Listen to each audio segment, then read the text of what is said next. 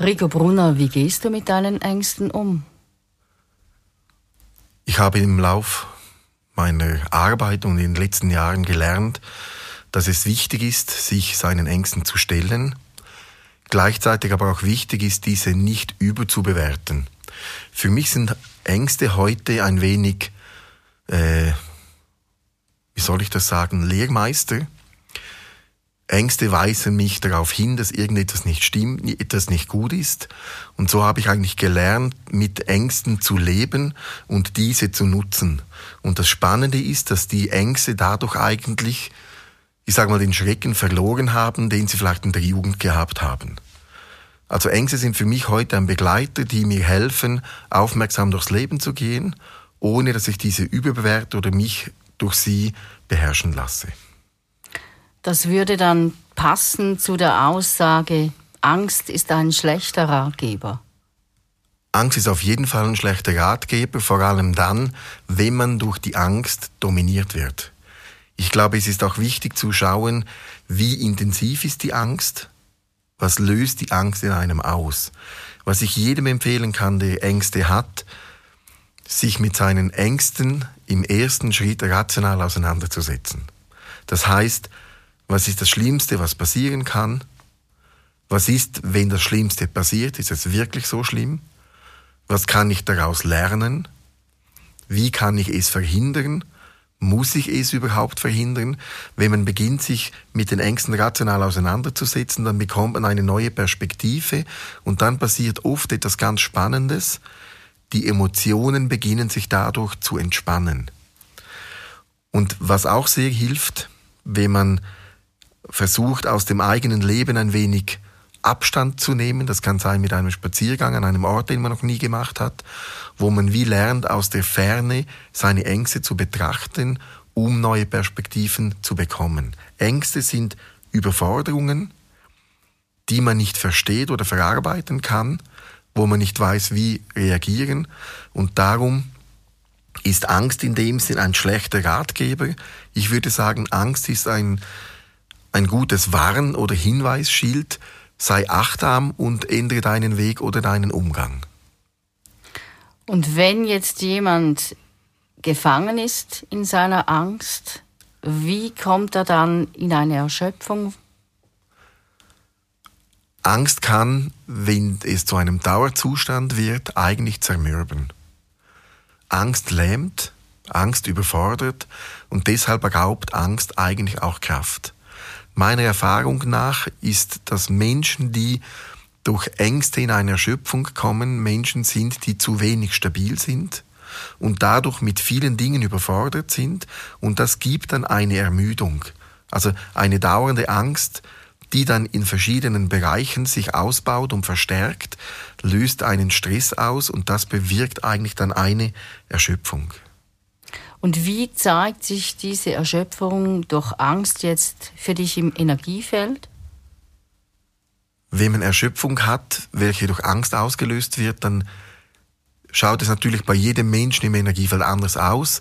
Was man aber so grundsätzlich sagen kann, ist, man sieht, dass der Mensch beginnt auszuweichen. Man, man sieht, dass die Energiefelder müde werden, dass sie schlaff werden, dass sie nicht mehr regenerieren können.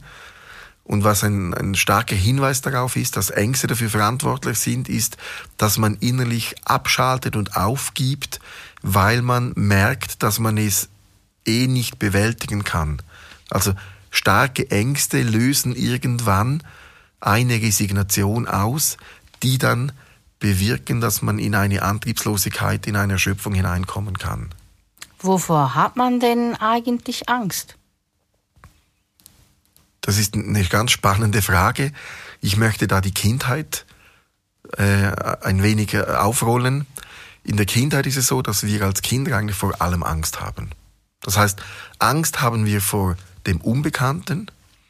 Angst haben wir aber auch, mit dem Unbekannten nicht umgehen zu können. Und Angst ist eigentlich eine Überforderung, weil man nicht weiß, wie muss ich mich verhalten, dass ich selber geschützt bin. Und was zum Beispiel ganz spannend ist, dass es Leute gibt, die in Scheinweg oder in scheinbar auswegslosen Situationen wenig Angst haben. Und das sind dann oft Menschen, die gewohnt sind, mit auswegslosen Situationen umzugehen, die sich an diese Auswegslosigkeit, an diese Angst gewöhnt haben und darum eigentlich keine Angst mehr haben. Und wie arbeitest du jetzt mit Klienten, die unter Angstzuständen leiden? Da ist aus meiner Sicht das Wichtigste, an der Widerstandsfähigkeit zu arbeiten, an der Belastbarkeit, damit man stärker wird, die Angst auszuhalten, damit die Angst ein wenig überfordert und man dann aus der eigenen Kraft, aus der mehr gewonnenen Stärke heraus nachher mit Ängsten anders umgehen kann und einen Perspektivenwechsel vornehmen kann.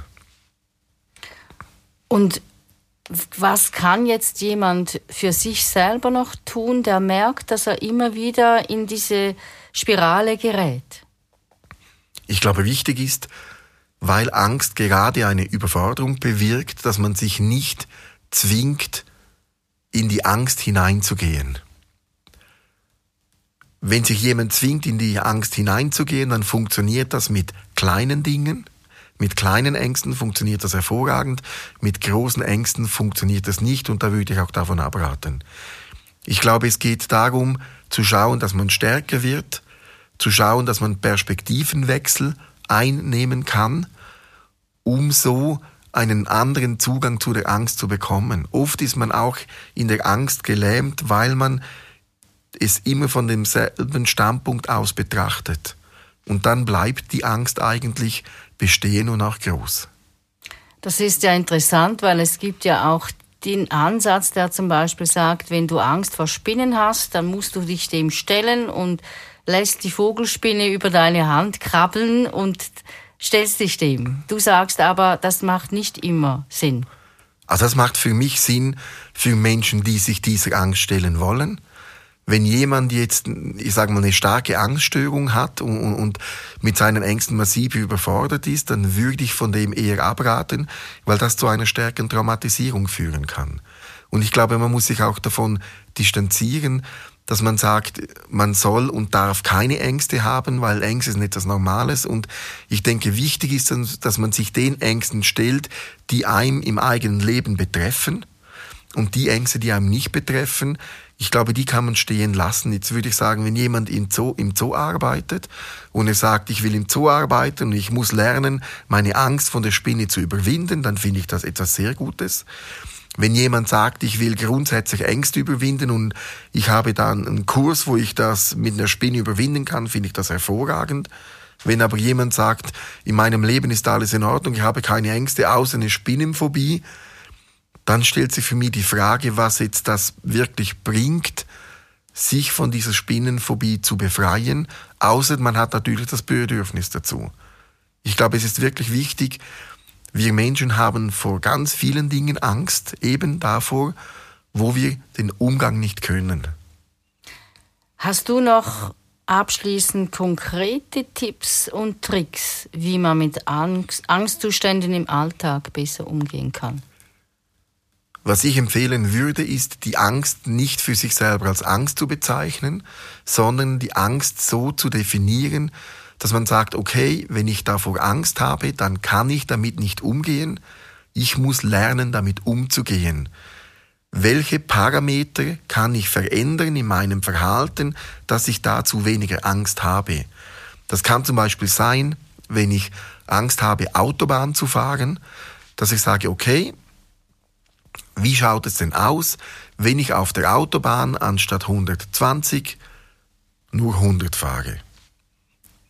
Und dann probiere ich es aus und dann merke ich, hey, mit 100 habe ich keine Angst. Dann habe ich einen Teil der Angst gelöst. Wenn ich mit 100 auch noch Angst habe, dann muss ich schauen, okay, dann suche ich mir mal Autobahnstücke aus, die wenig befahren sind oder zu Seiten, die wenig befahren sind. Und dann sich Stück, Stück für Stück daran hintasten, zu versuchen, mit veränderter Haltung die Angst zu verändern und die Situation eigentlich neu zu erleben. Und da gibt es ganz viele Parameter, die man äh, ausprobieren kann, was zum Beispiel spannend ist. Ich kenne Leute, die haben ihr Auto gewechselt und danach hatten sie keine Angst mehr auf der Autobahn Und nicht, weil sie jetzt ein großes Auto gekauft haben, sondern einfach ein Auto, wo sie sich selber sicherer gefühlt haben. Das waren zum Teil auch kleinere Autos. Also es geht immer darum, bei Angst die Sichtweise, die, Ste die, die, die eigene Haltung zu verändern, um der Angst begegnen zu können. Also durch Akzeptieren eigentlich der Ängste, die man hat, sie zu, die Situation zu verändern suchen. Genau, und, und auch dann wirklich zu sagen, ist es vielleicht nicht auch normal, dass ich in dieser Situation Angst habe? Also wenn jetzt mir jemand sagt, ich bin das erste Mal in Paris mit dem Auto und, und da hat es viel Verkehr und ich hatte Angst, da wäre jetzt meine erste Antwort, okay, das ist ja noch normal. Also Angst zu haben gehört zum Leben dazu. Erst in dem Bereich, wo sie einem lähmt und das Leben unterdrückt und verhindert, wird sie negativ.